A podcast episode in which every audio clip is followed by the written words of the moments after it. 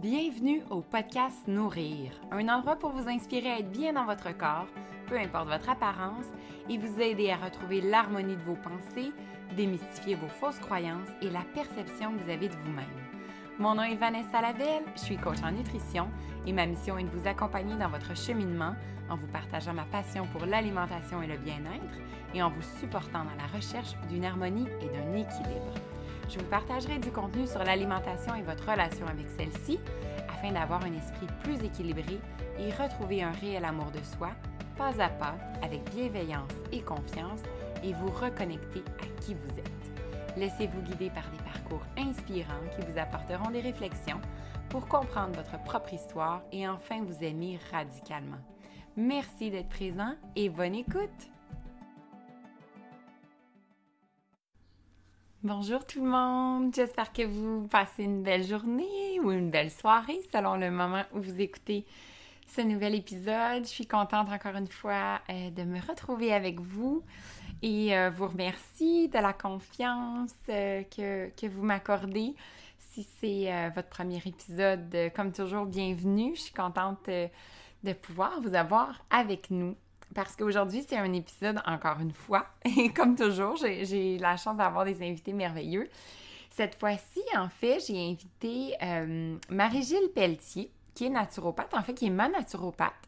Et j'ai eu l'idée de l'inviter lorsqu'elle a présenté, euh, il y a quelques semaines, un super euh, beau webinaire sur nos hormones et sur ce qu'elle appelle notre cinquième signe vital.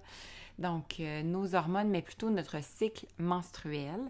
Donc, euh, c'est un sujet très féminin aujourd'hui qu'on va aborder parce que euh, ça concerne bien évidemment toutes les femmes, mais d'une façon peut-être très différente de ce que vous l'avez entendu dans les dernières années. Donc, peut-être que vous êtes déjà au courant euh, des phases euh, que nous avons lors de notre cycle menstruel, mais peut-être que ce sera une nouveauté pour vous. Et si ce l'est, je suis vraiment, vraiment contente que vous puissiez l'entendre parce que euh, sincèrement, je trouve que c'est révolutionnaire. pour ma part, ça fait pas très longtemps que je connais, que je connais les quatre, quatre phases de notre cycle mais surtout de savoir qu'est-ce qu'elle représente, donc autant de façon hormonale dans notre corps, donc qu'est-ce qui se passe, mais aussi euh, qu'est-ce que ça représente sur notre mode de vie, sur notre énergie, sur ce qu'on peut ressentir à l'intérieur. Et c'est ça que je trouve hyper intéressant, c'est qu'on peut justement, selon les phases, déterminer en fonction de notre euh, de, nos, choses à faire, notre liste de to-do euh, et nos, nos différents engagements dans le mois, on peut cibler en fonction de nos phases où on devrait euh, placer nos différents engagements. Euh, que l'on parle de créativité, de développement, d'introspection. Donc, les différentes phases ont des moments euh, où c'est plus opportun de faire différentes activités. Et c'est ça qui est pour moi révolutionnaire et hyper intéressant à considérer surtout quand on est entrepreneur, parce qu'on a un peu plus cette flexibilité-là, même si on peut avoir des délais serrés, même si ça peut être souvent des moments où on ne choisit pas, ça c'est tout à fait normal. Mais je dirais que ça nous laisse cette flexibilité-là, que si par exemple on veut créer un programme ou si on a besoin justement d'être plus avec notre clientèle et être en, rencontre, bien de pouvoir choisir ces moments-là selon nos phases, ça peut devenir encore un outil, en fait, euh, pour être encore plus performant. Alors, euh, vous allez voir dans le dans l'entrevue qu'on en parle. Euh, donc, Margine nous présente ces quatre phases-là et qu'est-ce que ça représente. Et elle nous fait aussi euh, le portrait euh, de tout son parcours. Donc, pourquoi euh, elle est devenue naturopathe? Qu'est-ce qui l'a amenée vers ce chemin-là? Qu'est-ce que ça représente pour elle aussi? Vous allez voir qu'il y a beaucoup, beaucoup de liens avec ce que moi je fais dans la vie, donc comme coach en nutrition. On a un peu la même vision de vraiment voir l'ensemble des sphères de la vie pour euh, aider nos clients à avoir euh, justement un bien-être optimal. Elle nous donne aussi sa propre définition du bien-être euh, qui, je crois, englobe vraiment ce que ça représente et comment on devrait voir le bien-être dans, dans, sa vie et aussi ne pas le voir comme comme un lien avec, par exemple, être malade ou une maladie quelconque mais plutôt dans un mode de prévention et comment justement on peut, euh, on peut être en, meilleure santé, avoir une meilleure énergie, un meilleur sommeil, une meilleure gestion du stress, etc. Pour ma part, j'ai rencontré Margile il y a quelques années. Euh, comme je le disais au tout début du podcast euh, de l'introduction, on, s'est rencontrés dans une formation qui est donnée sur l'alimentation pour bébés. Et par la suite, je me suis dit, ben, je venais d'avoir mon premier, je venais d'avoir Xavier. Alors, je me suis dit, pourquoi pas aller la consulter pour voir est-ce que justement j'ai tout ce qu'il me faut? Donc, autant euh, dans les nutriments euh, dont j'avais besoin, parce qu'en plus j'étais en allaitement, mais autant aussi dans, mon mode de vie, dans, dans toutes les activités que j'entreprenais. Est-ce que j'avais tout ce qu'il me fallait? Euh, pour euh, justement avoir une santé optimale et m'assurer que tout aille bien. Donc, ça a été une, euh, première visite super intéressante parce qu'on a regardé justement le global, on a fait les différents liens avec mes systèmes, etc. En même temps, dans, dans, dans ce moment-là, moi, j'étudiais en nutrition, donc je pouvais faire les liens tranquillement.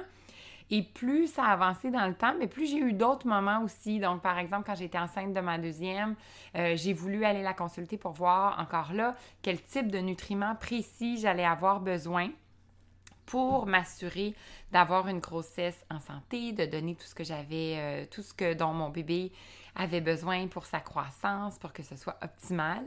Et aussi, euh, dans un autre moment peut-être un peu plus complexe ou difficile de ma vie, quand j'ai fait une fausse couche, euh, qui a été plus euh, difficile parce que ça a été beaucoup plus long et douloureux mais elle a pu aussi m'accompagner donc dans, euh, dans différentes plantes, dans des huiles essentielles.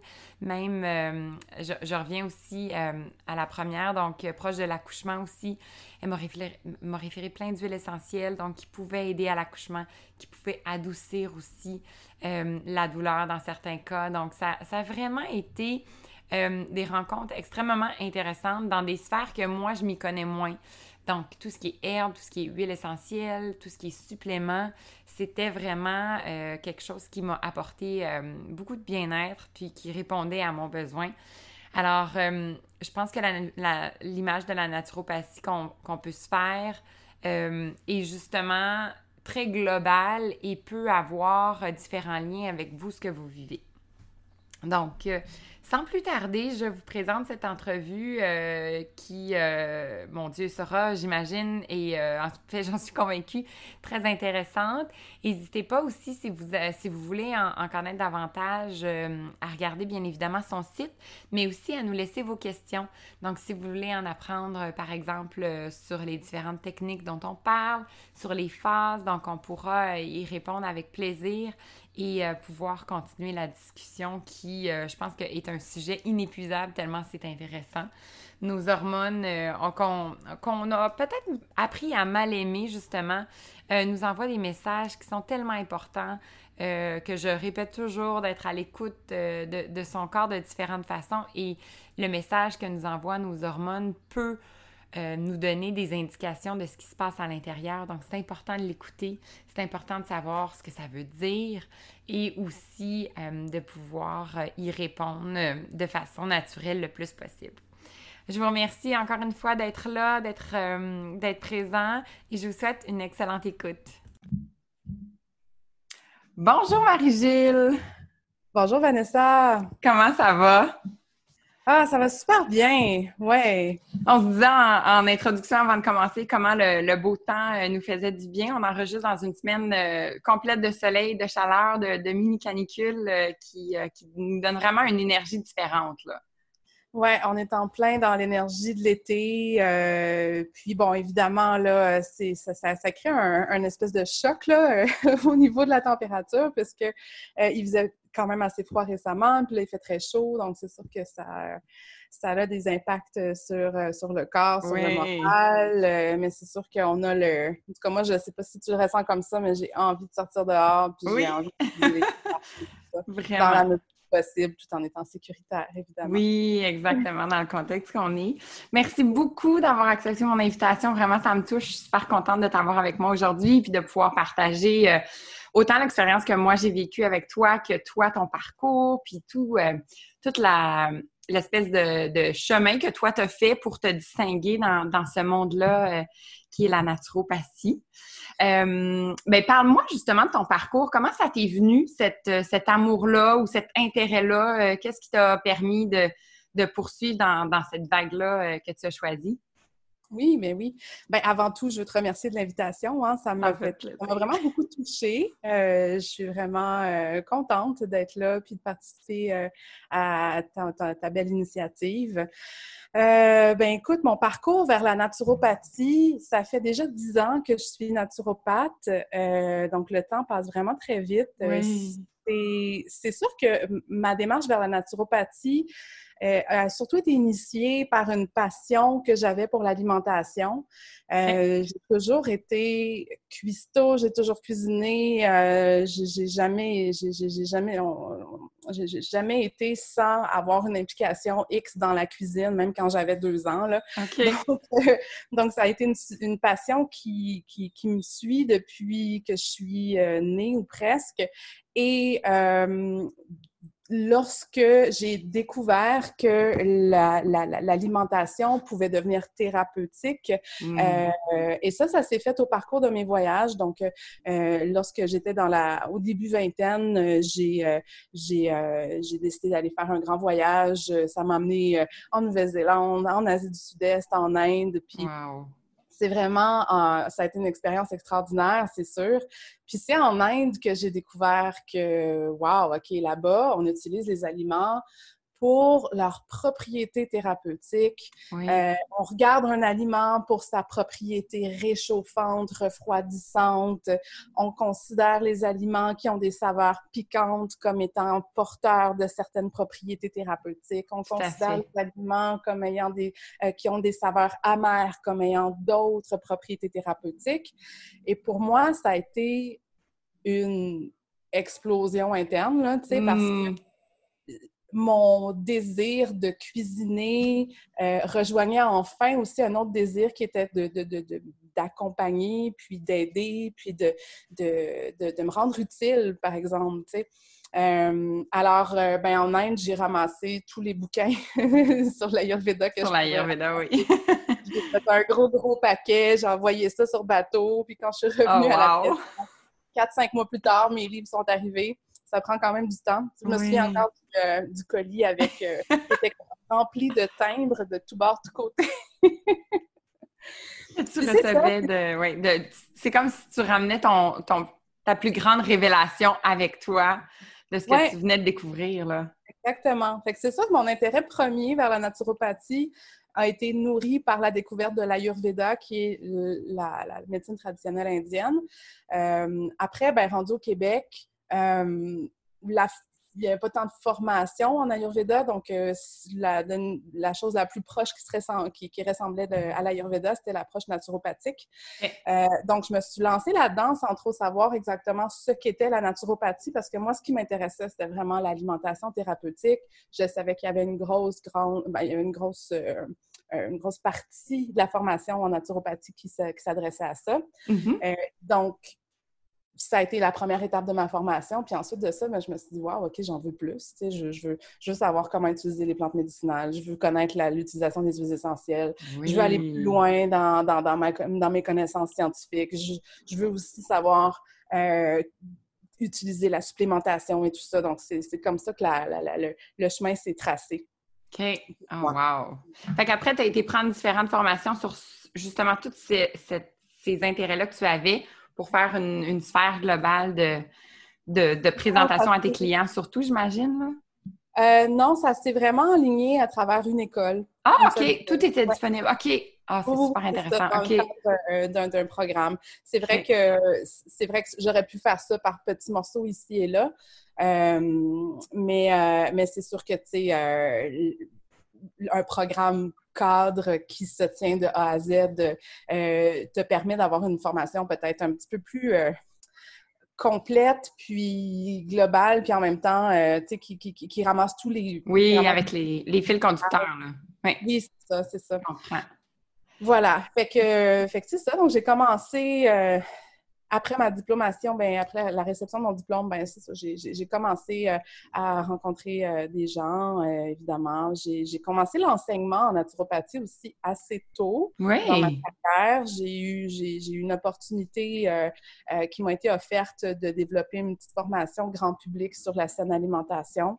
et à ce moment-là, j'avais aucune idée à quel point j'allais aimer l'enseignement. Vraiment hmm. pas. J'avais, j'avais aucune idée de ce qui m'attendait dans le monde de l'enseignement. Honnêtement, j'aurais jamais, je me serais jamais douté que j'allais enseigner un jour. Euh, on m'a dit, on m'a déjà dit, tu sais, dans nos rencontres euh, un peu mystiques, que, euh, que j'allais devenir une enseignante, mais je me disais, bon, puis, c'est ça, ben, dix ans plus tard, je continue l'enseignement aussi dans ta vie. en naturopathie. Ouais. Puis moi, j'ai été témoin de, ton enseignement. Donc, je pense qu'en fait, la première fois que je t'ai rencontré, c'est dans un cours.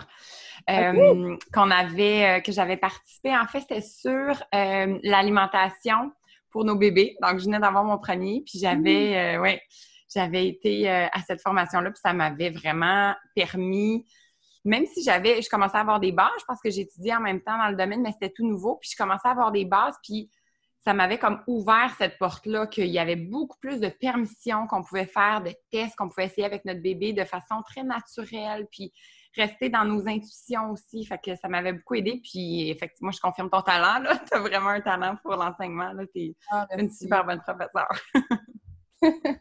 merci, mais ça me, ça me rend heureuse d'enseigner, honnêtement. Là, je, j'aime vraiment ça. Puis, euh, puis, puis en fait, tu sais, moi, je suis une personne exigeante aussi, puis j'ai personnellement été frustrée dans ma vie d'étudiante, tu sais. Fait que j'essaie tout le temps de donner à mes étudiants ce que moi, j'aurais voulu recevoir. Oui, tout à fait. C'est dans cet esprit-là que j'enseigne. Et euh, puis, ben, je pense que ça marche, là. Mm, mm, oui, mm. vraiment. Puis, allons-y globalement. Si quelqu'un euh, te rencontre, te demande ce que tu fais dans la vie, puis aucune idée c'est quoi la naturopathie, qu'est-ce que tu lui réponds? Oui, ça arrive souvent. Donc, c'est sûr que la naturopathie, c'est très, très. Euh, ça, comment dire, ça. Il y a beaucoup de, d'inconnus, il y a encore beaucoup de confusion autour de la naturopathie, de moins en moins, là, quand même.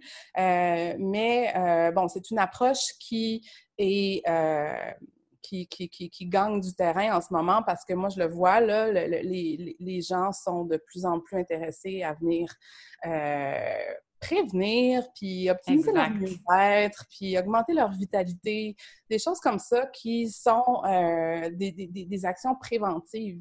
Exactement, oui. Donc, pour répondre à ta question, quand une personne me dit « Ah, t'es naturopathe, OK, qu'est-ce que ça fait? naturopathe?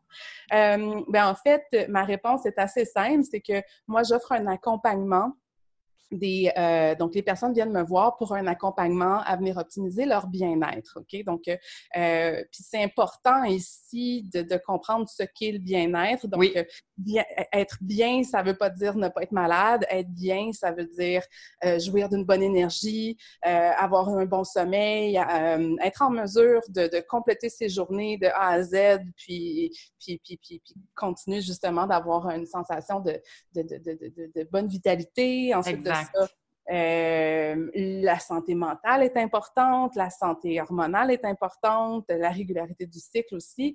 Donc, euh, c'est toutes des choses que l'on va regarder. Euh, c'est surtout 99 de femmes qui viennent me voir. Puis qui demandent des conseils pour leur chum. Ouais, c'est sûr que, mais bon, de manière éthique, je ne peux pas nécessairement. Avec d'éthique, je peux pas, mais, mais c'est ça. Donc, la naturopathie, c'est une approche d'accompagnement visant à optimiser le mieux-être. On utilise des modalités d'optimisation des facteurs naturels de santé. Donc, pour nous, il y a plusieurs piliers à une saine euh, à, une vitalité optimale. Donc, évidemment, il y a l'alimentation saine, le sommeil, la gestion du stress, le mouvement, euh, les pensées, euh, ensuite de ça, euh, le contact avec la nature aussi, qui sont des piliers d'une santé optimale. C'est évidemment, donc, notre, notre défi, c'est de rendre ça accessible à la vie moderne. Parce que c'est sûr que, tu sais, si on n'avait pas notre 9 à 5, puis les enfants, le métro, boulot, dodo, bien, ça serait facile de tout le temps super bien s'alimenter, euh, faire la méditation trois heures par jour, puis euh, aller reconnecter à la nature, puis pieds nus dans la forêt, là. Donc, euh, C'est la belle image, c'est ça, l'idéal qu'on peut imaginer. C'est ça. Mais en ce moment, tu sais, puis ça, je suis tout à fait d'accord avec ça.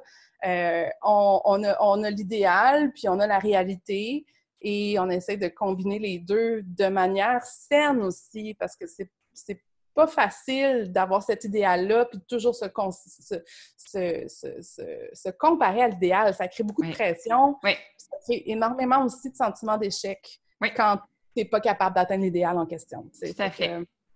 Avec un peu un comparatif de ce qu'on peut voir euh, dans notre société, dans les réseaux sociaux, etc. C'est souvent ça. On va chercher un comparatif idéal, puis on se dit, mais comment ça, j'y arrive pas, là? Oui, exactement. Mm. ça, c'est pas la vraie vie, là. Tout à fait. C'est sûr que, c'est sûr que, c'est ça, demande beaucoup de communication puis de collaboration avec, avec le client pour dire, OK, ça, c'est faisable, ça, ça l'est pas. Euh, mais chaque petit geste compte. Chaque petit geste, même si c'est un petit geste qui prend cinq secondes, euh, va compter puis va faire une différence. Puis, euh, puis c'est ça. Donc, mon rôle, c'est ça. Ensuite de ça, ben, j'ai aussi, euh, avec la naturopathie, on a des beaux outils, euh, évidemment, de prévention, comme je te disais. On a aussi des beaux outils d'accompagnement euh, pour améliorer la qualité de vie des, des, des, personnes qui sont aux prises avec des, des, conditions chroniques, donc des douleurs chroniques ou des conditions ou des, ou, des, pathologies qui, qui, qui pour lesquels euh, l'approche allopathique euh, bon, peuvent les, accompagner, mais avec une médication à vie ou des choses comme mm, ça. Exactement. Euh, il y a une foule de conditions chroniques métaboliques qui sont reconnues comme étant liées avec le mode de vie et donc avec lesquelles on peut vraiment travailler en naturopathie. les conditions chroniques que je vois souvent, ça va être par exemple le syndrome des ovaires polykystiques. Donc, on peut améliorer la qualité de vie de ces femmes-là euh, l'endométriose aussi, c'est mm-hmm. une condition chronique qui, qui, fait souffrir tant les, euh, les, femmes.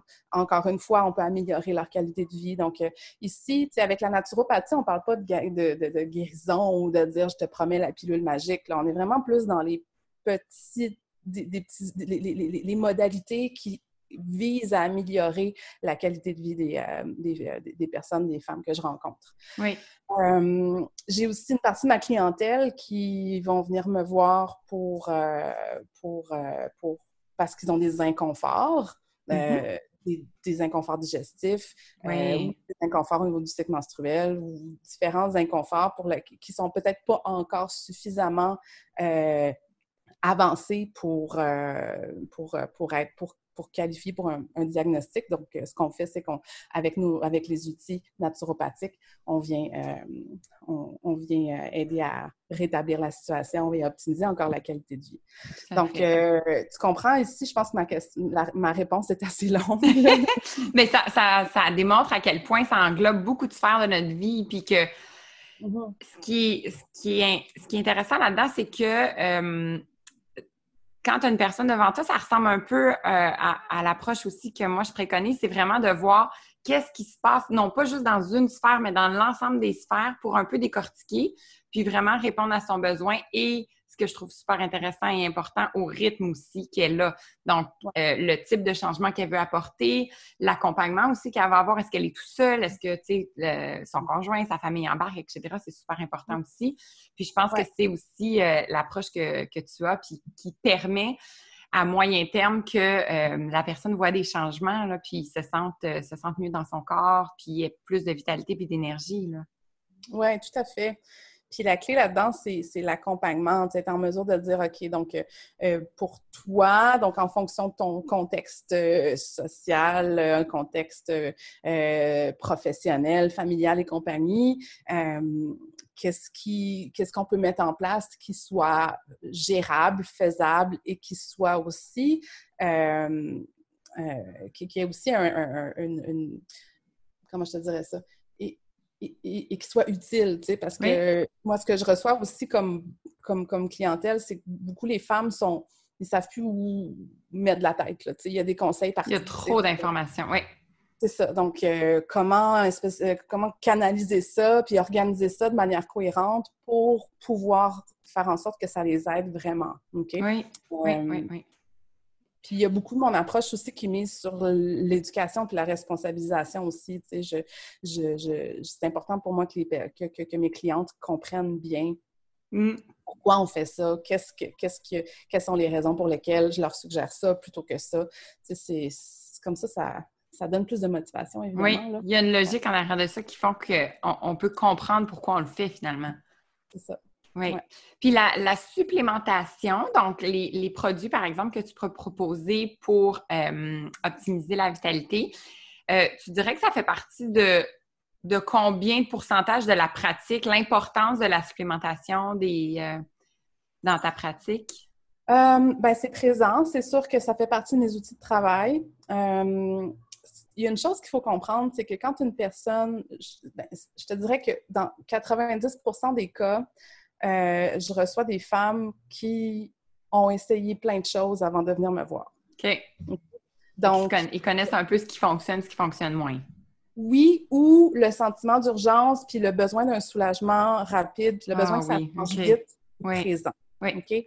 Alors, euh, c'est sûr qu'à ce moment-là, l'utilisation de plantes médicinales, euh, de supplémentation et autres sera vraiment intéressante parce que c'est une façon euh, de, de, venir euh, supporter diverses voies métaboliques. C'est une façon de venir supporter, optimiser la production d'énergie, les déséquilibres, euh, les, les, les, les, éléments non optimaux au niveau de la santé. Donc, c'est une façon de venir vraiment ajuster rapidement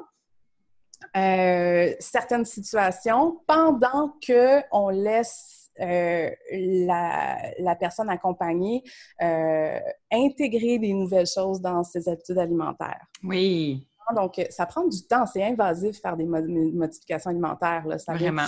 Euh, c'est pas du tout juste dans le rationnel. Là. suggérer à quelqu'un de faire des changements dans, son, dans, ses mm. habitudes alimentaires, ça vient toucher des cordes très sensibles. et ça peut prendre du temps. Donc, pendant ce temps-là, pendant qu'on y alloue du temps à, à cette transition-là, euh, ben, j'ai quand même une personne qui est fatiguée ou bien qui souffre, qui a des douleurs. Donc là, la supplémentation va venir prendre son rôle.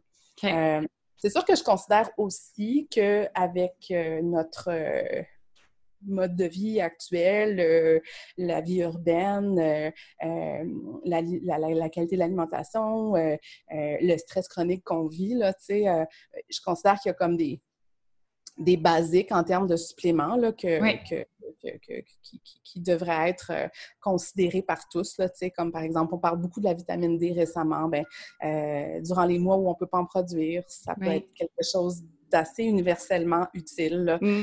Euh, un bon, des bons oméga 3, une bonne multivitamine là, pour c'était les bases. Donc, euh, c'est sûr que c'est des outils avec lesquels j'aime travailler, puis je vois des beaux résultats avec ça. Euh, mais ça ne remplacera jamais, au grand jamais, des réformes alimentaires.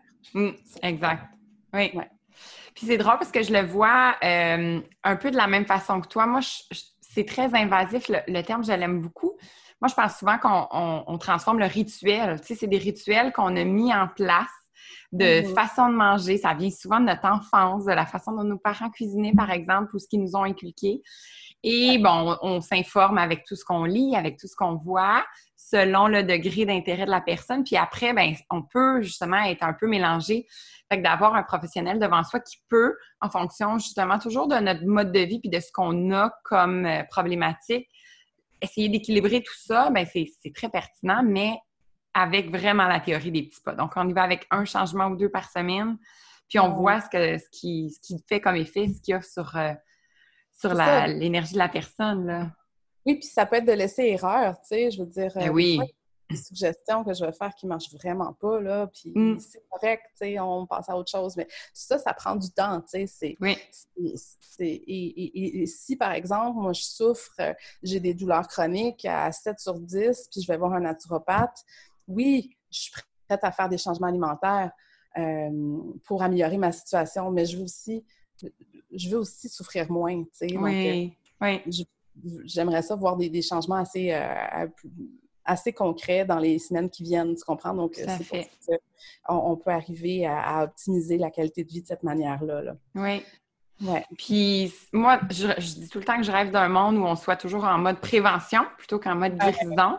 Parce que c'est dur, hein? Quand on obtient un diagnostic, c'est sûr que notre réflexe, c'est un mode survie. Qu'est-ce que je peux faire? Je vais tout changer. Je suis prête à tout. Mais quand mm-hmm. ça va bien, puis on se dit, mm-hmm. ben oui, peut-être que mon énergie est plus faible. Ah, peut-être que j'ai des problèmes de sommeil. Ah, j'ai un stress. Mais on prend mm. pas conscience qu'on pourrait l'améliorer finalement. Puis moi, c'est l'approche que j'ai eue avec toi, c'était ça, c'est j'avais juste envie de faire un espèce de check-in. Est-ce que tout est beau? Est-ce que j'ai tout ce qu'il me faut? Puis ça m'a permis justement de bonifier et mm-hmm. j'ai vu un effet, un effet moyen terme parce que je suis en prévention, fait que c'est pas du jour au lendemain. Mais je donne tout le temps l'exemple de cet hiver. J'ai rien eu, là, aucune gastro, aucune grippe. Mes deux enfants sont à la garderie. Ça ramène du microbe, là, et moi, c'est intact. fait que oui, il y a l'alimentation aussi, mais la supplémentation, je pense que ça, donne ce petit boost-là de plus qui va juste permettre de, tout équilibrer, tout ce qu'on a besoin pour justement pas tomber malade. Là. C'est, quand même très intéressant comme situation. Là. Bien, c'est sûr que, tu sais, si plus de, de, clientes venaient à moi avec les objectifs que tu avais quand tu as, démarré ta, démarche, euh, mon Dieu, ce serait génial parce que on aurait le temps de mettre en place tous ces éléments de, prévention-là. Mais l'affaire avec la prévention, c'est que ça paraît pas. exact, oui, oui. Si tu fais une bonne job de prévention, ben on va se demander c'est ça qui a aidé ou c'est juste parce que je t'ai pas On se pose les questions. Oui, exact. Je comprends. J'ai fait ça pour rien ou bien. Tu comprends? Oui. Mais c'est sûr que c'est sûr qu'avec mon œil de naturo, je le vois. Tu sais, moi, je vois des femmes qui, qui, qui, ont, qui ont enduré euh, longtemps des conditions où il y, aurait pu intervenir avant. Mais bon, on a, comme tu dis, pas la switch activée sur la prévention. Oui. Donc, euh, donc c'est ça. Donc, c'est sûr que, et aussi, euh, en, ce qui concerne la prévention, euh, oui, les habitudes de vie sont, sont, importantes, euh, mais qu'est-ce qui fait qu'une personne va développer telle pathologie ou telle autre? Il y a des composantes génétiques là-dedans, il y a des composantes environnementales. Mm. on n'a pas la même capacité, tout un chacun, de, de, de, couper avec la toxicité environnementale. On va avoir des gens qui, qui s'adaptent beaucoup mieux que d'autres et qui vont moins, euh, chez qui ça va avoir un effet moins euh, important sur euh, l'expression génétique puis sur la santé en général. Donc, à moins d'avoir fait des tests génétiques élaborés pour connaître toutes les mm-hmm. on ne sait pas nécessairement. Donc, il y a d'autres facteurs aussi qui prennent, qui, qui, vont, qui vont déterminer si une pathologie va s'exprimer ou pas. Tu peux avoir eu une une, vie euh, avec une hygiène de vie extraordinaire toute ta vie, puis bon, peut-être qu'il va y avoir quelque chose qui, va, qui, peut se passer. Donc, il y a l'aspect génétique, environnement, habitude de vie, qui se rencontrent, puis là, qui mm. font, euh, qui, font que, ben, c'est ça, tout ce qu'on peut faire, nous, c'est prévenir. Exactement, oui. Puis de là, euh, comment t'es venu ton intérêt pour. Puis je parle d'intérêt parce que tu en as plusieurs, mais celui mm. que j'avais envie de te parler aujourd'hui, c'était plus l'intérêt du cycle hormonal. Est-ce que ça t'est venu, euh, est-ce que c'est venu personnel? Est-ce que tu as rencontré beaucoup de clientes puis tu t'es dit, OK, il y a un besoin, tu sais, je vais plus euh, me concentrer là-dessus, connaître mm-hmm. son cycle aussi? Il y a, tellement d'éléments dans ce sujet-là qui est intéressant. Comment ça t'est venu, toi? ben, écoute, ça m'est venu beaucoup en rencontrant beaucoup de femmes euh, et en me rendant compte que le cycle était tout le temps quelque chose de, de, criant, de, il y avait tout le temps, tout le temps des petits éléments euh, qui n'étaient pas optimaux à ce niveau-là. Euh, je peux pas dire que c'est une expérience personnelle parce que moi, j'ai vraiment été choyée d'un cycle toujours, euh, toujours hyper régulier. les SPM, c'est pas, pas trop partie de ma vie, tout ça. Mais aussi, j'ai aussi, dans ma vie, jamais consommé ou jamais été euh, sous la contraception hormonale non plus. Donc, euh, ça n'a jamais fait partie de ma vie, ça. Euh, je sais j'y étais comme pas trop favorable. Je le filais pas, tu sais. Puis là, ben, aujourd'hui... fait que c'est ton instinct. Oui, c'est ça. ça fort, hein? Oui. quand même contente, là. Fait que, il y a ça. et je, je, je, lisais une citation de Maya Angelou là, il, y a, quelques jours, ça me faisait penser à ta question, c'est que euh, et ça disait quelque chose comme la santé des femmes, euh, c'est un combat pour moi, ça m'intéresse parce que je suis une femme. Tout hmm. simplement. Point final, oui. Point final. C'est beau. Ça nous concerne toutes. Bon, j'allais peut-être paraphraser un peu tout croche, là, mais tu sais, c'est... On, comprend le, le concept. Donc, ça nous concerne toutes. Il y a un aspect politique aussi à ça. Ce qui m'a beaucoup brassé, c'est quand j'ai commencé à rencontrer des femmes souffrant d'endométriose. Pour moi, ça, hmm. ça, a été comme le, le, le, maximum dans, dans, la mesure où euh, je ne peux pas concevoir qu'on normalise la souffrance féminine à ce point-là. Euh, c'est des femmes qui souffrent de manière euh, euh, inexplicable, l'intensité des douleurs, la, les pertes sanguines.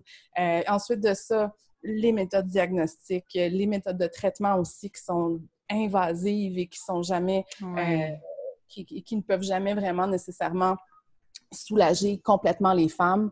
Euh, on a des soulagements après certaines interventions, puis après ça, ben, euh, ça, pour, ça continue. Mm. souvent, il y a des femmes qui souffrent d'endométriose qui vont avoir à leur actif plus de 5 à 10, voire même plus d'interventions chirurgicales. Oh my God! C'est quelque chose. Donc, euh, puis je me suis dit, c'est chronique, c'est d'une forte intensité. Puis comment ça, est-ce que ça prend 10 ans en moyenne à diagnostiquer? Oui. Alors incroyable, hein? commence très tôt dans la vie d'une femme, on pourrait, on pourrait identifier ces femmes-là comme étant, euh, comme étant peut-être à risque à un jeune âge. Euh, Il y a déjà des signes.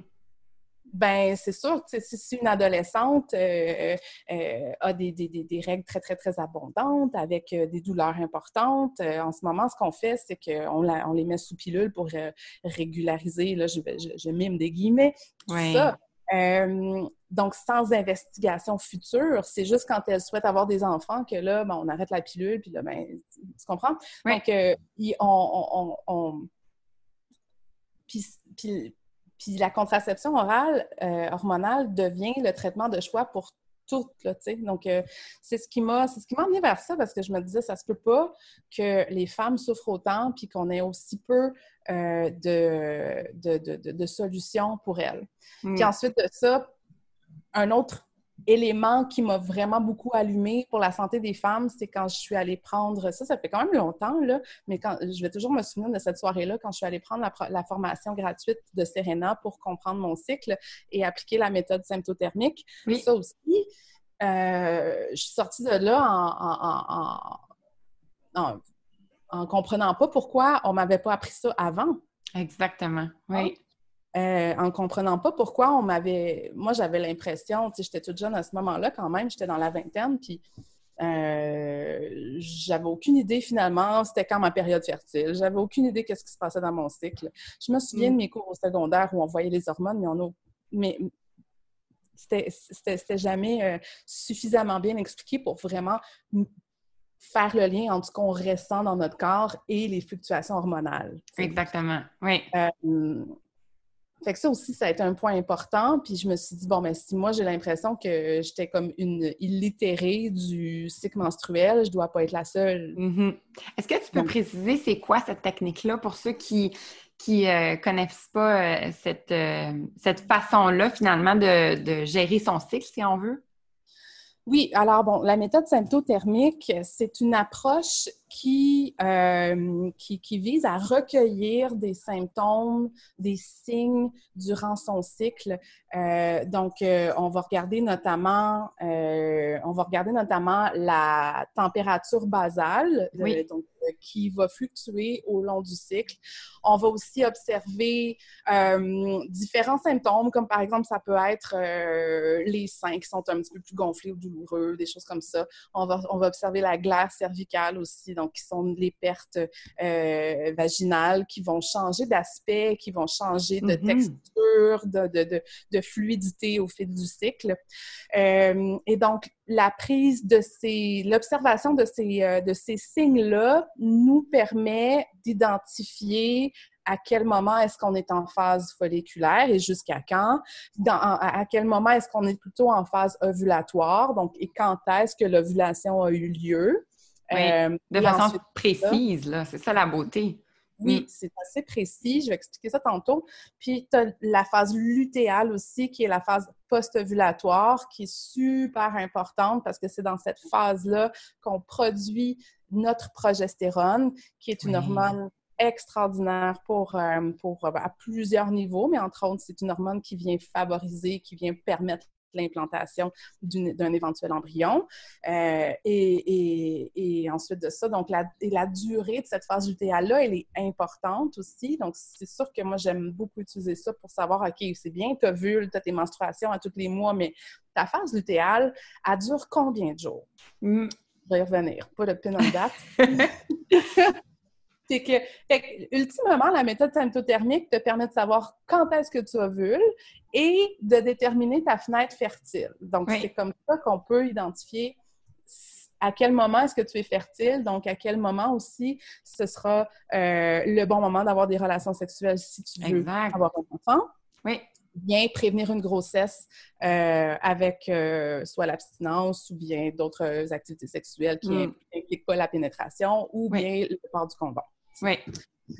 Donc, c'est ça. Donc, puis c'est drôle comme ma perception à moi euh, de cette méthode-là au début. Puis pour être très honnête, ça fait pas si longtemps que je la connais aussi spécifique, puis avec euh, tout ce que ça peut nous amener euh, comme information pour, pour apprendre à se connaître.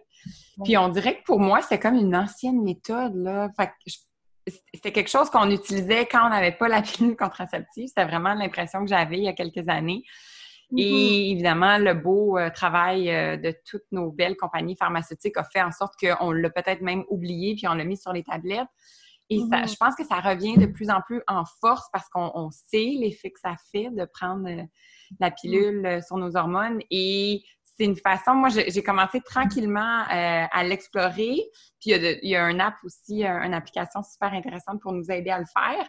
Mais ça devrait, on devrait plus en parler, puis on devrait pouvoir utiliser parce que c'est tellement naturel, puis ça nous permet mm-hmm. tellement d'avoir d'informations, de comprendre nos émotions. On va parler des, des différentes phases, mais moi, ça, ça me permet de respecter le rythme de mon corps aussi. En fait, ça, c'était une révélation pour moi. Je me respecte. Si j'ai pas d'énergie à 2h30 un mercredi, pourquoi? Ben, il y a peut-être une raison hormonale.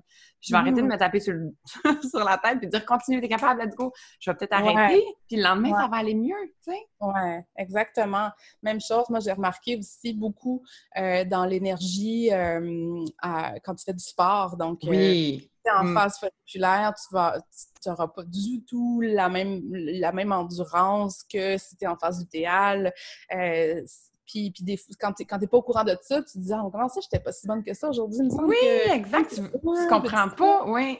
Oui, exactement. Mm, mm. C'est super intéressant. Mais ben, allons-y dans, le vif du sujet. Est-ce que tu peux nous parler de ces quatre phases-là, euh, de ta vision à toi, puis aussi euh, de ce que ça représente dans notre vie aussi? C'est ça que je trouve hyper intéressant.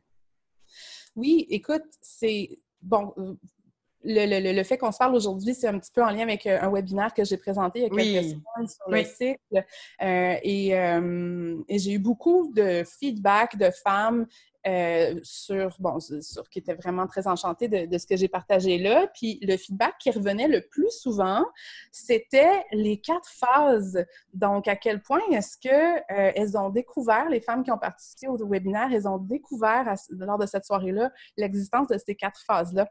Et, mm. je t'avoue que je m'attendais pas à ça. J'avais, j'avais plus l'impression euh, je sais pas, ça m'a surprise. J'ai même failli pas tant en parler parce que je me disais, bon, ben, ça doit être quand même assez connu, ça. Mais finalement, les bases restent les bases, puis on a besoin de les ancrer encore plus euh, profondément. De les entendre. On a le, volet menstruation, le, volet ovulation, mais après, euh, tu sais, moi, moi c'est nouveau aussi là, dans les deux dernières années, mais avant ça, j'en connaissais mm-hmm. pas l'existence. C'est ça.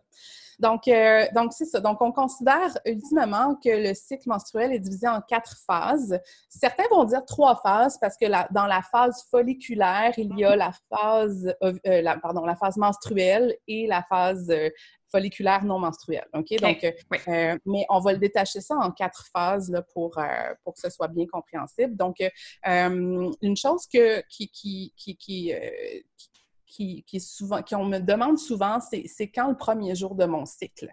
Euh, le premier jour de ton cycle, c'est le premier jour de tes pertes menstruelles franches. Euh, je vais rencontrer beaucoup de femmes qui vont avoir du spotting, par exemple, quelques jours avant les règles. Donc là, elles se demandent est-ce que c'est mon jour 1 dès que je commence à faire du spotting ou bien. Euh, donc, le, premier jour, c'est les pertes franches. Si tu fais quelques jours de spotting, c'est inclus dans la phase lutéale. OK. Première chose. Donc, évidemment, la phase menstruelle, c'est euh, une phase qui débute suite à la chute euh, commune de l'estrogène et de la progestérone. Donc, mm-hmm. euh, en phase, dans la phase précédente dont on va parler tantôt, en phase lutéale, ces deux hormones-là vont, vont, vont, vont, être sécrétées de manière harmonieuse, idéalement, et donc leur chute commune euh, euh, simultanée va entraîner le déclenchement euh, des, des, pertes menstruelles. donc, le détachement de la couche externe de l'endomètre.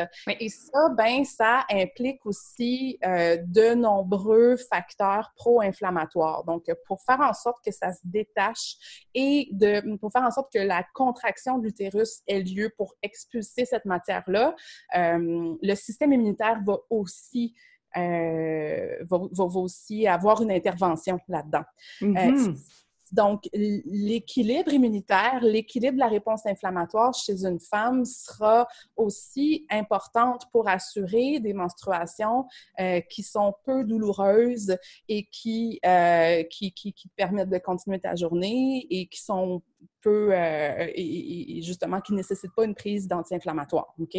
Donc, en, ce qui concerne la normalité pour la phase menstruelle, on considère que c'est normal d'avoir des inconforts lors de la première ou de la deuxième journée maximum. Donc, évidemment, c'est sûr, l'utérus se contracte. Il y a une petite réponse inflammatoire chez toutes les femmes pour euh, l'évacuation euh, de la couche externe de l'endomètre. OK? Donc, euh, c'est une première chose.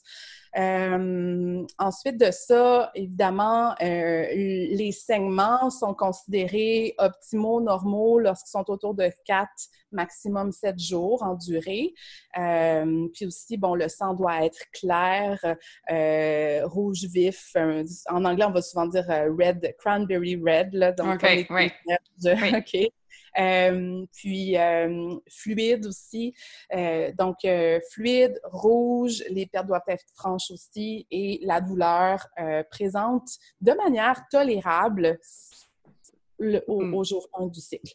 Donc, c'est sûr que c'est une phase aussi où on doit se permettre plus de pauses, on doit se permettre plus d'enracinement. Donc, il y a une énergie très, très, très euh, euh, grounding lors mm. des menstruations. Donc, euh, c'est pas le temps d'aller courir le marathon. Donc, c'est pas le temps de c'est pas le temps d'aller de, de, forcer son corps à performer de manière extraordinaire. Donc, le jour 1, 2 des menstruations, si, vous faites un petit peu de yoga, souvent vous allez, on va vous dire faites du yoga yin seulement, évitez les inversions. Donc, mm-hmm des activités très euh, enracinantes. Euh, ça peut être une bonne idée aussi de s'alimenter un petit peu plus avec, euh, avec des sources de fer plus concentrées, des sources de vitamines du groupe B aussi, puisqu'on a besoin de, vitamines du groupe B pour former de l'hémoglobine. Donc, le fer, c'est une chose, mais ça prend des B aussi, de la B12, de la B9, des B6, tout ça. Puis, puis aussi, ce qui peut aider à calmer les crampes, c'est de s'assurer d'un bon apport en magnésium aussi, puisque le magnésium aide à relâcher les muscles lisses. Donc, euh, donc, on va trouver beaucoup de magnésium dans les légumes verts euh, associés à du calcium aussi. Donc, euh, donc c'est des petits trucs comme ça. Mais vraiment, là, durant la phase menstruelle, c'est on relaxe, on ne va pas s'entraîner, on, favorise le repos et, le respect de soi. Si ça nous dit pas, on respecte ça. Donc, mm. Donc, c'est vraiment la meilleure période. C'est une courte période, mais c'est une, une, belle période d'introspection. Exact, c'est ça que j'allais dire. C'est la, phase introspective un peu. Là, de, moi, je parle souvent de, journaling, de, de, le temps de prendre, de faire des réflexions, de réfléchir, d'écrire aussi ce qu'on ressent. Tout à fait. Ça, sort plus facilement, on dirait. c'est clair, c'est clair, parce que l'énergie est plus inwards. L'énergie est plus vers, vers l'intérieur. Tout à fait. Ouais. Donc, après les menstruations, après cette phase-là, on a la phase folliculaire. Bon, je rappelle que les menstruations sont considérées comme étant faisant partie de la phase folliculaire. Donc, c'est comme la suite de la phase folliculaire, donc la partie non menstruelle. Euh, et c'est durant cette phase-là que là, on va avoir une belle montée d'estrogène qui va permettre la construction de l'endomètre. Donc, la reconstruction de l'endomètre, parce que la prochaine chose qui, qui s'en vient, c'est l'ovulation et on a une fenêtre fertile très, très, très, très, euh, très courte. Là. Donc, il faut que le nid soit prêt. Donc, mm.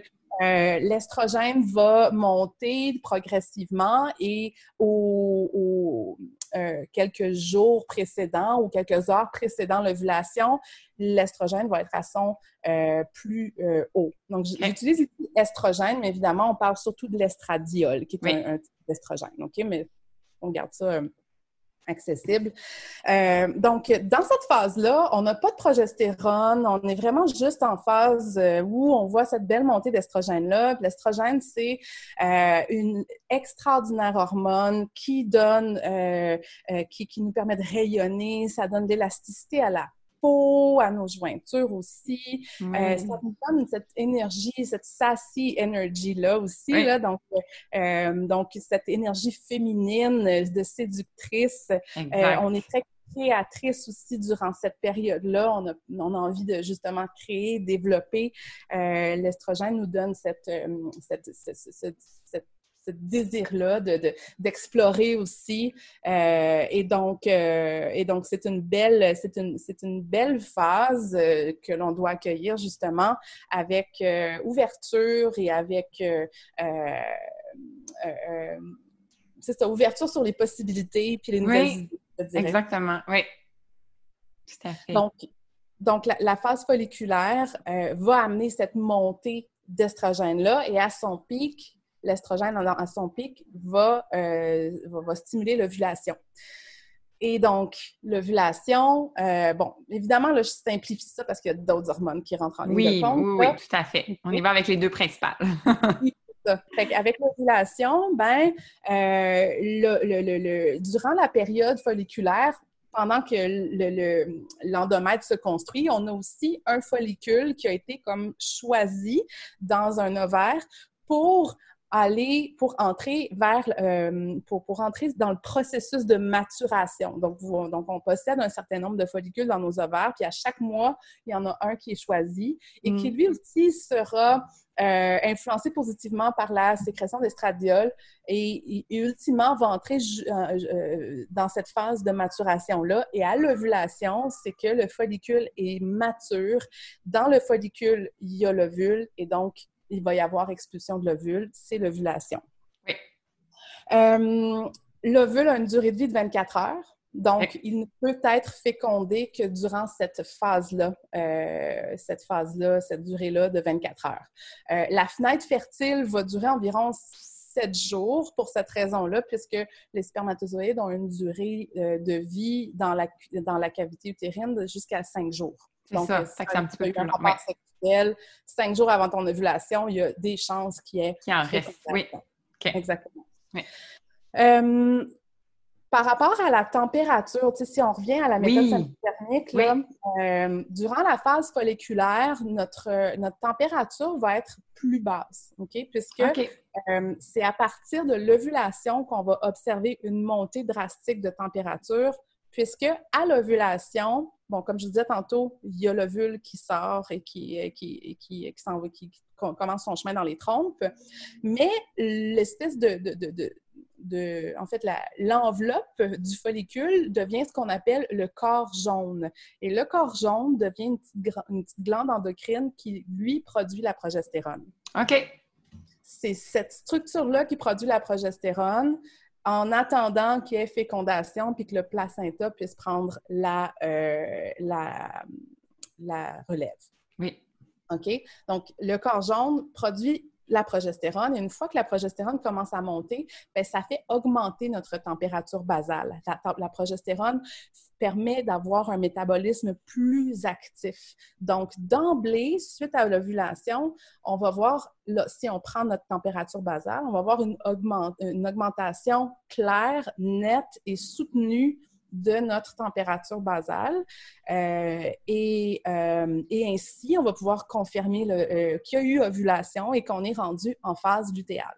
OK, je comprends. OK, c'est clair? Oui, tout à fait. Est-ce que la température doit être prise, par exemple, quelqu'un qui essaie d'avoir un enfant, est-ce que la température doit être prise à plusieurs moments? Ou, par exemple, le matin, justement, avant de se lever, la température qui est plus haute confirme la phase de, l'ovulation? Euh, ben, en fait, pour vraiment avoir une bonne idée de comment, ça, comment le cycle évolue, euh, la température doit être, doit être prise euh, à des heures assez régulières, le matin, avant de se lever, avant de mettre mm-hmm. le pied hors du lit, l'alarme sonne, hop, on a, on a, le thermomètre dans la bouche. Oui. OK? Puis avant d'avoir sa température, quand on a notre température, là, c'est bon, on peut commencer à, faire notre journée. Donc, c'est important cette régularité-là. Euh, et c'est important de pas s'être levé avant de euh, avant d'avoir pris la température parce que là, le mouvement va venir euh, modifier les données. Tout à fait. pour répondre à ta question, c'est sûr que une montée de température soutenue durant deux à trois jours euh, va confirmer l'ovulation, mais en même temps, euh, pour une personne qui souhaite euh, une grossesse, c'est important de savoir aussi ça dure combien de temps cette montée de température? Mm-hmm. Donc, la fameuse durée de la phase lutéale. Oui. Donc, il ne s'agit pas juste de voir si tu ovules, il s'agit de voir aussi si la phase lutéale est suffisamment longue pour permettre l'implantation de, de, de, de, ces cellules-là. Oui, je comprends. Et que le cerveau soit mis au courant OK? Parce que ça peut, être, euh, ça peut être une problématique en lien avec la fertilité, c'est-à-dire euh, la femme ovule, euh, il y a fécondation, mais la phase lutéale, plutôt que d'être d'une durée de 14 jours comme on le voit dans les livres, on s'entend, hein, le cycle de la femme et celui qui est présenté dans les livres, c'est deux choses. Là. Deux choses totalement différentes, oui. C'est ça. Donc, donc idéalement, donc c'est sûr que une phase lutéale de 14 jours, c'est parfait, c'est idéal, mais vous allez rencontrer, on, on, peut avoir aussi des, situations qui nous euh, qui viennent perturber la, la, production de progestérone et qui viennent raccourcir la phase lutéale. Et donc ça, ben, si la phase lutéale est trop courte, euh, puis qu'il y a fécondation, implantation, mais qu'en même temps, tout le déclenchement euh, des menstruations qui arrive cinq jours avant les, pertes sanguines, ce déclenchement-là, si, la, communication entre le cerveau et les ovaires a été faite, ben tout bad. Exact. Les menstruations vont, partir. Mm. Donc, ça nous prend un minimum de 12 jours minimum pour une phase lutéale qui permette la fertilité. Je comprends. Ça prend environ 7 jours avant une bonne implantation. OK? Puis que là, wow, il y a un message de. Il y a quelque chose qui se passe. Oui. Puis, comme je disais tantôt, les menstruations sont hormonalement déclenchées cinq jours avant le début des pertes. OK. Fait que le, le, 12 jours est ici. Oui. Il faut être bonne en maths là, pour euh, faire ça, non? C'est vrai. pour voir les graphiques. Oui, exact. donc, donc c'est ça. Donc, euh, c'est oui, l'ovulation, mais moi, je suis vraiment plus intéressée à savoir combien de temps dure la phase Oui, exact. Donc, la phase idéale, c'est comme, comme je disais tout à l'heure, il y a une sécrétion importante de progestérone. Ensuite de ça, il y a l'estrogène qui recommence à monter aussi. Mm. Et c'est souvent à cause de ces deux hormones-là et les ratios entre ces deux hormones-là que euh, que, que, l'on va, que l'on peut commencer à observer des symptômes prémenstruels. En fait, les symptômes prémenstruels sont surtout dus à la chute hormonale. Oui, exactement. Ça commence à descendre. C'est un peu comme si tes cellules disaient Ah, ben on est bien avec toutes ces hormones-là, ça se passe bien, on trouve un bon équilibre. Puis là, ça commence à descendre. Puis là, le corps se dit ben là, wow, là, moi j'étais bien, là. Donc, euh, il y a comme une perte de euh, en anglais, on dit euh, euh, loss of resilience. Donc, il y a une perte de résilience des récepteurs hormonaux, ce qui fait en sorte que là, les messages hormonaux sont trop peu importants et là, s'en suivent les fameux syndromes prémenstruels. Entre autres. Donc, euh, c'est sûr qu'on parle du SPM régulier, je ne parle pas du PMDD qui est euh, un, syndrome prémenstruel beaucoup plus, euh, beaucoup plus invalidant pour les femmes qui en souffrent, là, qui, est, qui est beaucoup plus important. Il y a, d'autres éléments qu'il faut prendre en compte, là, mais, mais voilà, pour un SPM plus régulier, je vous dirais. Là. C'est ça qui va se passer. Donc, cette fameuse descente-là de l'estrogène et de la progestérone qui, là, va ultimement précéder le déclenchement des menstruations. Puis là, on recommence avec notre cycle. La phase lutéale, c'est une phase de cocooning, c'est une phase de, c'est une phase de, d'apaisement aussi. Moi, j'ai observé qu'en phase lutéale, euh, j'avais beaucoup plus d'endurance cardiovasculaire, là, donc euh, c'est généralement ce que je vais euh, ce que, ce que, je vais remarquer aussi chez les femmes. Donc, à l'entraînement, euh, mon Dieu, euh, on donne tout. Pas mieux. oui. oui, oui, oui, OK. Vive l'ovulation pour ça. Mais c'est ça. Donc, c'est une phase de, de, de, où on peut prendre le temps de, se nourrir, d'apaiser, puis de se préparer à ce qui s'en vient aussi. Exact. sachant que l'ovulation a été, a été faite, qu'il y a une possible fécondation, si on souhaite avoir une grossesse, ben là, on entre dans une phase de, euh, une phase nutritive, je vous dirais, pour se nourrir autant dans toutes les sphères de sa vie. Mm. C'est tellement intéressant. Là. Moi, ça, me fascine vraiment d'apprendre à plus connaître ce cycle-là. Puis le, volet SPM, euh, justement, toi, tu disais que c'était plus, euh, c'était plus tolérable. Donc, c'est peut-être plus équilibré. C'est un peu la même chose pour moi. J'ai jamais euh, ressenti que j'avais beaucoup d'effets. Euh, mm-hmm. On parle souvent d'être euh, d'être plus sensible, d'être plus colérique, etc. Puis il y a, plusieurs symptômes aussi physiques qu'on peut ressentir.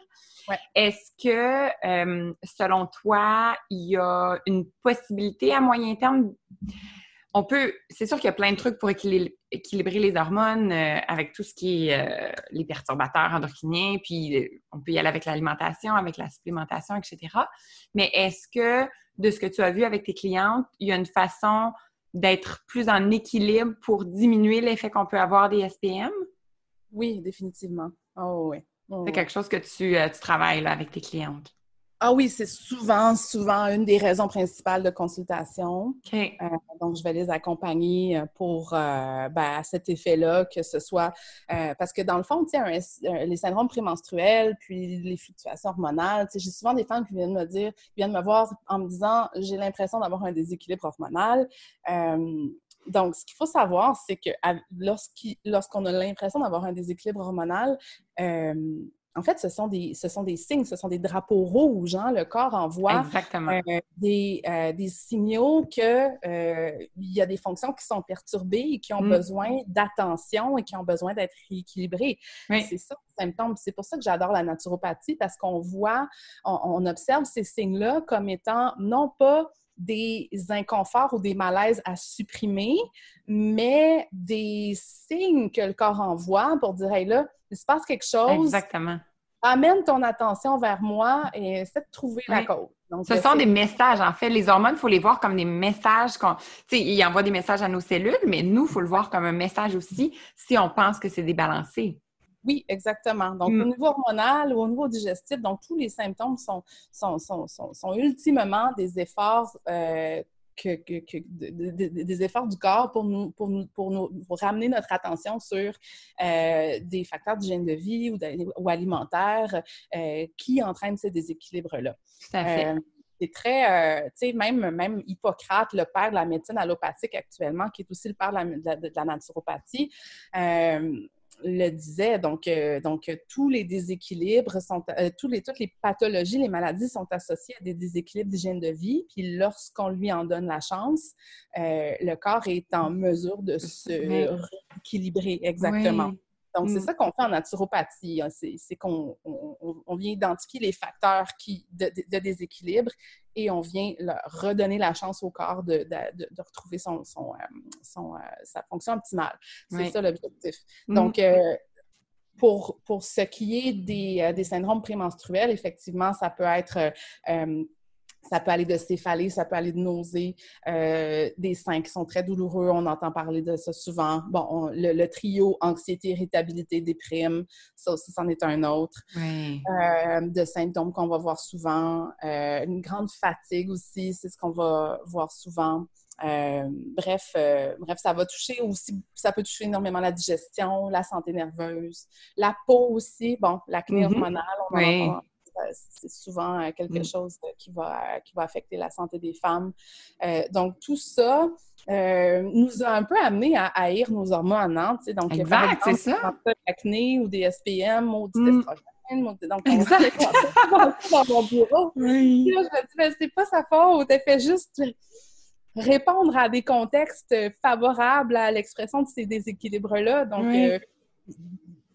on va découvrir ensemble quel est le contexte, puis on va essayer de, ramener ça euh, à, un état d'équilibre, tout simplement. Donc, les hormones sont messagères, donc euh, supprimer les hormones avec la contraception hormonale, ça fait juste supprimer le messager. Exactement, oui. Euh, on ne peut plus entendre les messages. Mm. Exactement. Donc, c'est ça. Fait que oui, tout à fait. Ensuite de ça, c'est sûr que c'est sûr que ça amène ça, amène une certaine introspection puis un, regard sur soi aussi. Euh, puis, ben c'est souhaitable. parce que, comme je le disais dans le webinaire que j'ai présenté, le, cycle, c'est ton cinquième signe vital. Donc, euh, oui, oui. il y a des équilibres au cycle. Euh, ben, il y a quelque chose parmi tes signes vitaux là, qui, qui, qui, s'expriment. Il, y a des déséquilibres qui s'expriment et qui, ont, qui nécessitent une introspection. Oui. Puis, je pense que ça fait. Ça, ça fait le tour aussi euh, en lien avec comment on est bien dans notre corps. Tu sais, moi, je parle souvent d'amour de soi, etc. Mais le, physique, on parle beaucoup du système digestif, un peu moins du, de nos hormones, mais c'est cette intuition-là, puis c'est cette façon-là de se comprendre soi-même en fonction de nos cycles qui nous permet encore plus d'écouter les besoins de notre corps, puis d'y répondre positivement avec des changements euh, dans notre vie, dans notre alimentation, dans nos habitudes. Et c'est ça qui fait en sorte, je pense, que euh, on peut être de plus en plus proche à ce que notre corps a besoin et de l'écouter puis être tout simplement, se sentir vivant, se sentir bien, puis essayer d'éviter le plus possible les, grandes fluctuations qu'on peut, euh, qu'on peut entendre, puis qu'on peut, que plusieurs de nos, nos clientes respectives peuvent vivre. Oui, tout à fait. Ah, c'est vraiment beau. Moi, je trouve ça beau parce que je trouve qu'on n'en parle pas assez, puis je trouve que sais, on le dit, là, on est des magiciennes avec tout ce qu'on... on donne la vie. Déjà, là, moi, c'est de la magie. Mais en plus, après, on peut comme comprendre comment ça fonctionne. Puis mm-hmm. même dans notre, quotidien, dans notre vie de tous les jours, dans notre productivité, dans la façon dont on travaille, ça peut venir jouer sur, euh, sur notre compréhension de, de ce qu'on vit, de nos émotions, de notre énergie. Fait que je trouve ça vraiment fascinant. Merci beaucoup de nous avoir partagé cette information-là. Vraiment, c'est un, un cadeau, je trouve. Ah, ben, ça me fait tellement plaisir. Je trouve que, comme je te disais, on devrait tous savoir ça. On devrait tous être euh, connectés à ça, puis euh, accueillir, euh, accueillir ces, ces signes-là comme étant justement des cadeaux. Là, le, ton, ton, corps prend le temps de te dire Hey, here, il y a quelque chose qui ne marche pas. Exactement. C'est des beaux messages. Le, malheureusement, le lien qu'on a avec les symptômes sont souvent euh, associé à quelque chose qu'on doit retirer ou supprimer. C'est hmm. sûr que c'est inconfortable. c'est sûr que ça fait, euh, ça peut des fois être difficile à soutenir. Là, euh, ça, affecte énormément la qualité de vie. Hmm. mais, mais voilà, donc avec la naturopathie, c'est ce que j'aime avec l'approche, c'est que cet accompagnement-là permet d'identifier, reconnaître, valoriser le message. Et là, on devient des petits détectives pour identifier qu'est-ce qui se passe dans euh, l'environnement de la personne, dans ses habitudes, dans ses habitudes alimentaires et tout et compagnie. Qu'est-ce qui fait qu'il y a autant de déséquilibre? Mm. Puis cette image-là m'amène à voir un peu le lien avec la psychologie puis les émotions négatives. Je trouve que ça fait beaucoup de sens. Quand tu vis une émotion négative, ça ne tente pas de la vivre, là, ça ne tente pas nécessairement de comprendre, tu veux juste comme passer à autre chose. Mm-hmm. Ça amène beaucoup de comportements alimentaires aussi qui sont difficiles à gérer. Mais quand on vit l'émotion, puis on se dit, OK, je vais aller dans le fond des choses, je vais comprendre pourquoi je me sens comme ça ou selon ce qui s'est passé. Puis après, mm-hmm. je vais me sentir mieux. Tu sais, on va pas mettre ça dans un tiroir pour que ça crée plein de choses à l'intérieur de nous, on le sait. mais en la Mhm. vivant, en l'exprimant, en, en essayant aussi de, se réconcilier avec cette émotion-là, ben Mhm. après, c'est sûr qu'on se sent mieux, puis on peut justement retourner vers quelque chose de, de beaucoup plus sain émotionnellement. Là. Ouais. Je trouve que ça, Ben ça oui. se ressemble beaucoup dans, dans les deux sphères.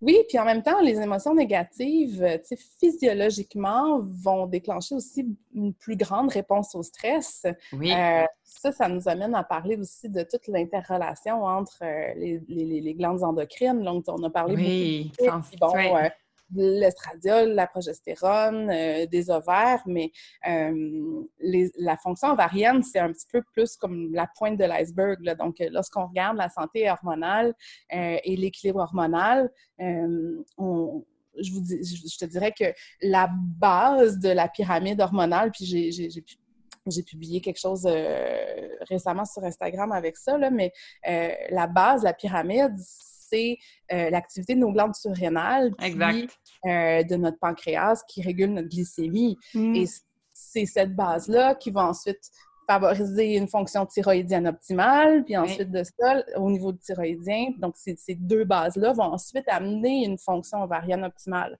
Oui. Euh, donc, Fait qu'il faut euh, s'occuper de notre base. C'est ça aussi le message, euh, s'occuper de notre base, qui a plein de liens avec l'alimentation, avec le sucre, avec le stress, avec la, la- la- le cortisol, l'adrénaline, etc.